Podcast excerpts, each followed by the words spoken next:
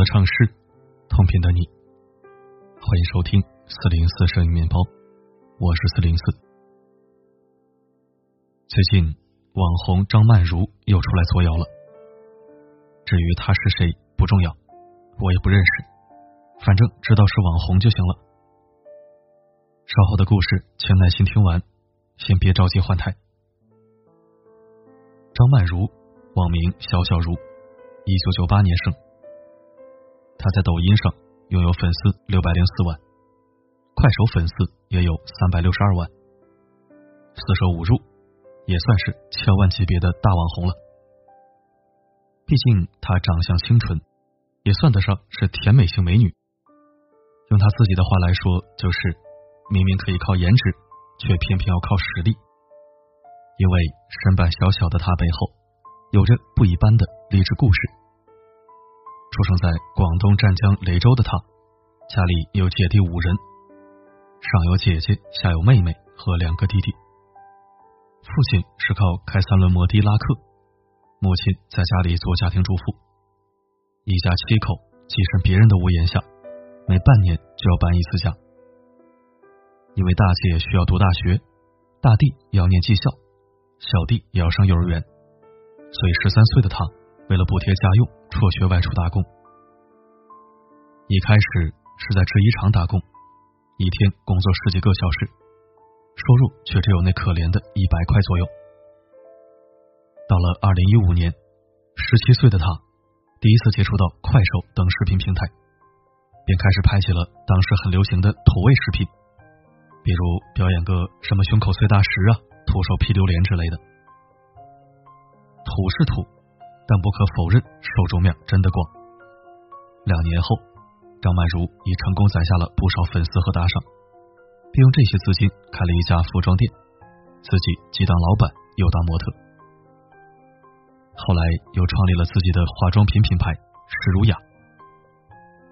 为了宣传，张曼如会穿上人偶衣服，跑到街上拍传单，同时会拍下拍传单的点滴视频，上传至快手和抖音。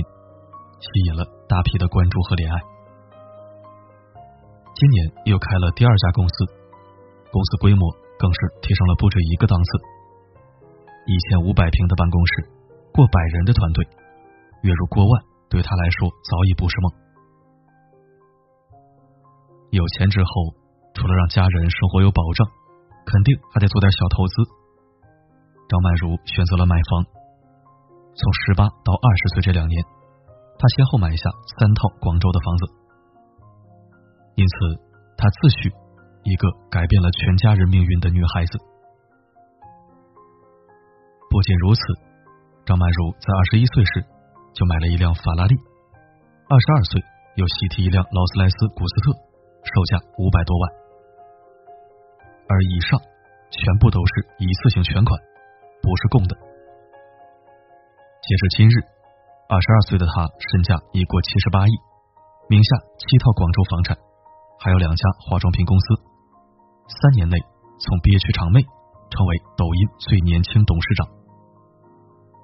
刚才我说了，故事嘛，难辨几分真假。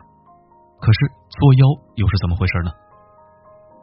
我们先来看看七十八亿身价是什么概念。我特意去查了查二零二零胡润全球白手起家女富豪榜。以张曼如的七十八亿资产，可以将卡戴珊家族的金小小妹凯莉詹娜挤下去不说，就连董明珠都排在她之后七位。董明珠在格力混了三十年，当了八年董事长，身价还不如她。而二零二零年真是不凡的一年，对张曼如来说必定也是。今年上半年，她终于翻车了。张曼如旗下有位宝妈，老公是做水泥工的，本着可以帮家里减轻负担，交了六万六，成为了张曼如公司的合伙人。可张曼如收钱后培训态度敷衍，宝妈的货全部压在手里卖不出去，眼看着就要赔个底儿掉，他便向张曼如提出退款的请求。退钱？这放进口袋里的钱岂有退的道理？张曼如自然是不理会他。宝妈一气之下，天天跑到张曼如微博下骂街。骂着骂着，其他受害者以及某些张曼如的前员工也找上门了。真是不骂不知道，一骂吓一跳。豪值千万买七套房，其中五套都是他无中生有、嘴里吹出来的。张曼如团队销售爆料，他其实只买了两个三十平的单身公寓，只付了十五万的首付，车也是租进来白拍的，车管所根本查不到备案。所谓的劳斯莱斯也被扒是在广州番禺区某租车行租的，而法拉利也只是在计划当中。更有意思的是，没有驾照的张曼如为摆拍开豪车的照片，被广州交警盯上了。警察叔叔们再这么一查，发现张曼如还疑似涉嫌诈骗，于是他就被请到局里喝茶了，还关了七天。出来之后的张曼如傻眼了。眼看自己的黑料要被全网曝光，立马开启卖惨模式，使劲哭。另外，据张曼如公司的前顾问爆料，施如雅其实就是一个空壳公司，说好的注册资金一百万，实缴就两千块，连税都没交过。公司商标更是早就过期了，而使用失效商标是违法的。而且品牌旗下代加工厂挺多的。先不说好不好用，但不利于维持产品质量水准是肯定的。还有人爆出，在张曼如直播间里标市场价一千二百八十元一套的护肤品，不要三四百，不要一两百，只卖九十九。此外，产品盒明明标示着敏感肌不可用，在直播间他却说孕妇敏感肌通通可用。你品，你细品，尽管水不深。质量恐怕也堪忧吧。现如今，国际大牌化妆品多的是，到底它的一百二十八线小品牌好在哪儿呢？如何能让它赚得盆满钵满？我们再来看看张曼如的代理模式：加盟，初级代理需拿货三千块，中级代理不叫代理，叫合作伙伴，需要拿货一万块，高级代理叫合伙人。需要拿货五万两千块。先不说张曼如团队的培训有没有用，单看这模式就觉得不对劲，愣是在赚加盟者的钱。事实也是如此。前面宝妈的爆料中表示，培训是存在的，但所谓的董事长亲自一对一培训，简直了，连句干货都没有。培训内容是为教唆代理拍假视频，买大量空快递盒堆起来，假装销量好。利用更多代理加盟，明眼人都知道，这不就是微商套路吗？可张曼如认为不是，他说：“我不是微商，我是创业者，成功是我自己有独特的模式。什么模式啊？从他给自己打造人设就能看出来。小学没毕业的董事长，品牌创始人，一个改变了全家命运的女孩子。”视频也常常是各种洗脑式喊口号迈向成功什么的，让人看了立刻满满斗志，想加入他的事业。这不过就是微商的惯用三件套：白手起家、疯狂炫富和所谓的成功学。成功学的目的很简单，就是给心智不成熟的人洗脑，从而发展潜在客户。而在张曼如的粉丝群里，多的是未成年人。十二岁、十三岁、十四岁，真心不想看到这些涉世未深的孩子们拿着爸妈辛苦赚来的钱被他骗了。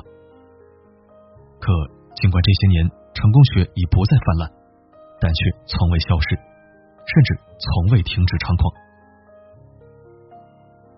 别人的成功是不可复制的，成功学都是一些正确的废话。这些道理并不难懂。可总是有人被成功学弄得五迷三道。成功学的成功要归功于大师们的巧妙包装，最有门道的是其中的培训课程。前段时间广为流传的一个视频中，一个十几岁的小姑娘岑某某，身穿公司年会主持人式的对襟礼服裙，梳着成功女企业家专属贴头皮低马尾，慷慨激昂的发表了一段关于演讲改变人生的演说。他那抑扬顿挫的断句，那随时随地的互动，无不让人一下子就想到学生时代被老师安排集体听讲座时，台上那位成功学大师的影子。陈某某演讲中的熟悉感从何而来？平均每两分钟就要来一段“好不好，要不要”之类的快问快答，这是讲师们洗脑时的口头禅，就像老师划重点一样，时刻提醒注意，总能换来台下一片的山呼海啸。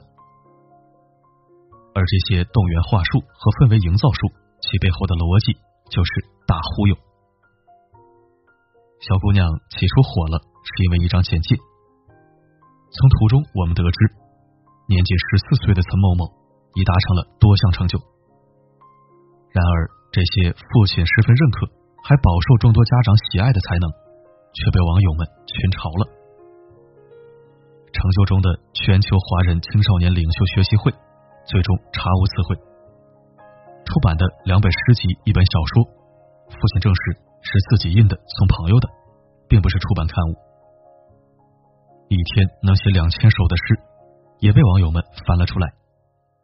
岑某诺在他担任副主任的中国国际新闻杂志社的网站上发布了自己的诗歌作品，目前该网站已无法访问。而陈某某。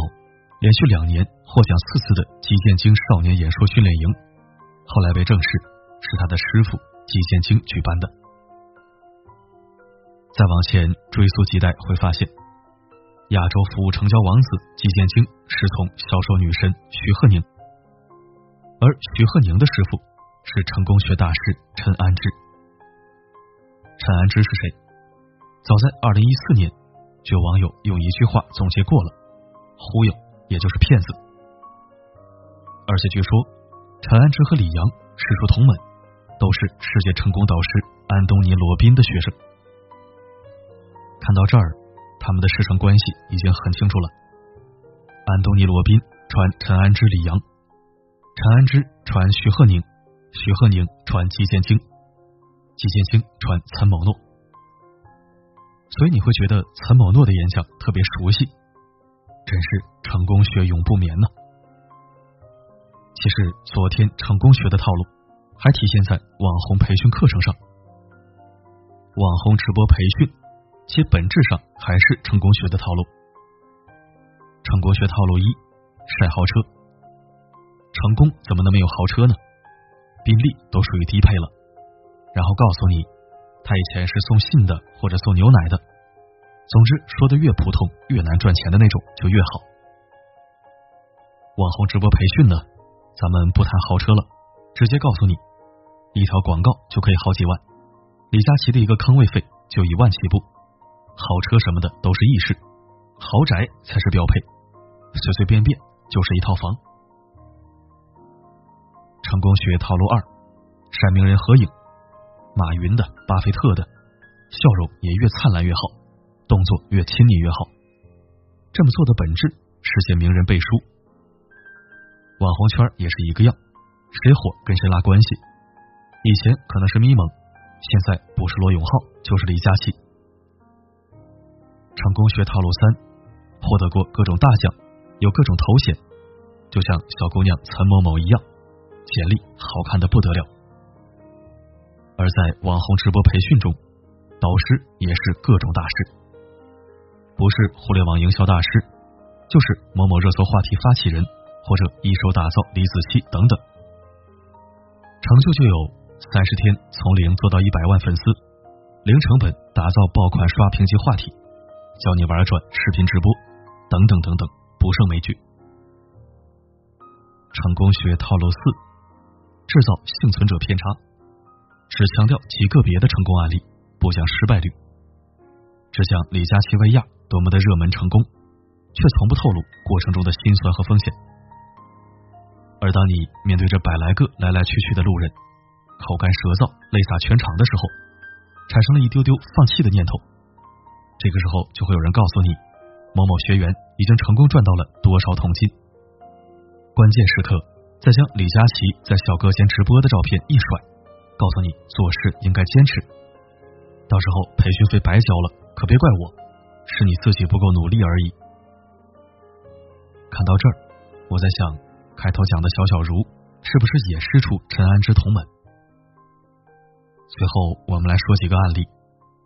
二零一四年，一场卖书实验，不打广告，不预热，不告诉你具体是什么书，八千套图书包含六本书，单价四百九十九元，九十分钟全部售罄。二零一八年，罗振宇跨年演讲《时间的朋友之中国式机会》，门票卖到了一千二一张。二零一九年，张曼如加盟费三千起步。五万二就可以做合伙人，计划买法拉利。二零二零年，日作诗两千首的女孩开课收费五千元，以计划买豪车。这被骗的大多是谁？他们的粉丝，我们称之为高级别的韭菜。韭菜的无知在于他们的认知局限，而成功学就瞄准了他们的心理弱点。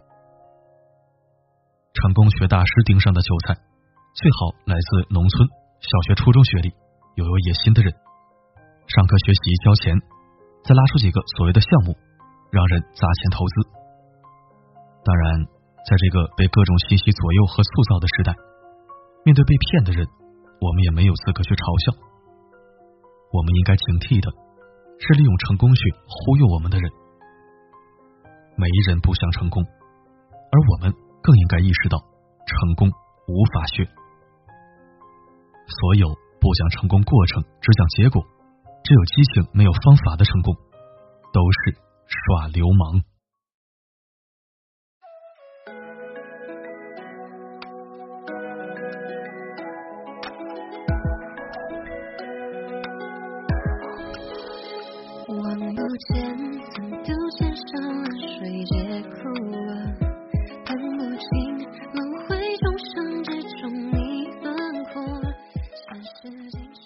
感谢收听。在我二十三岁之前，我也是成功学的热衷者，每天像打了鸡血一样做着白日梦。二十四岁，我自己创业，接触了很多牛人，也吃了不少苦。我才发现，什么狗屁成功学、成功学大师，都是忽悠傻子的兜售鸡汤者、贩卖焦虑者。没有什么成功是可以走捷径的。除非你有一个特别牛逼的亲戚，给你留了一大笔高昂的遗产。还好我在二十四五岁就开始醒悟，如今马上三十岁，虽然没有什么大成就，但也没有被成功学祸害的五迷三道，还是本着没机会的时候默默努力、默默提升，有机会的时候深思熟虑、稳扎稳打的精神，一步一个脚印，走着自己的人生路。或许我这辈子都没有什么所谓的成功，但也好过被人卖了，还给人家数钱。对于此文，你有何看法呢？欢迎在留言板畅所欲言。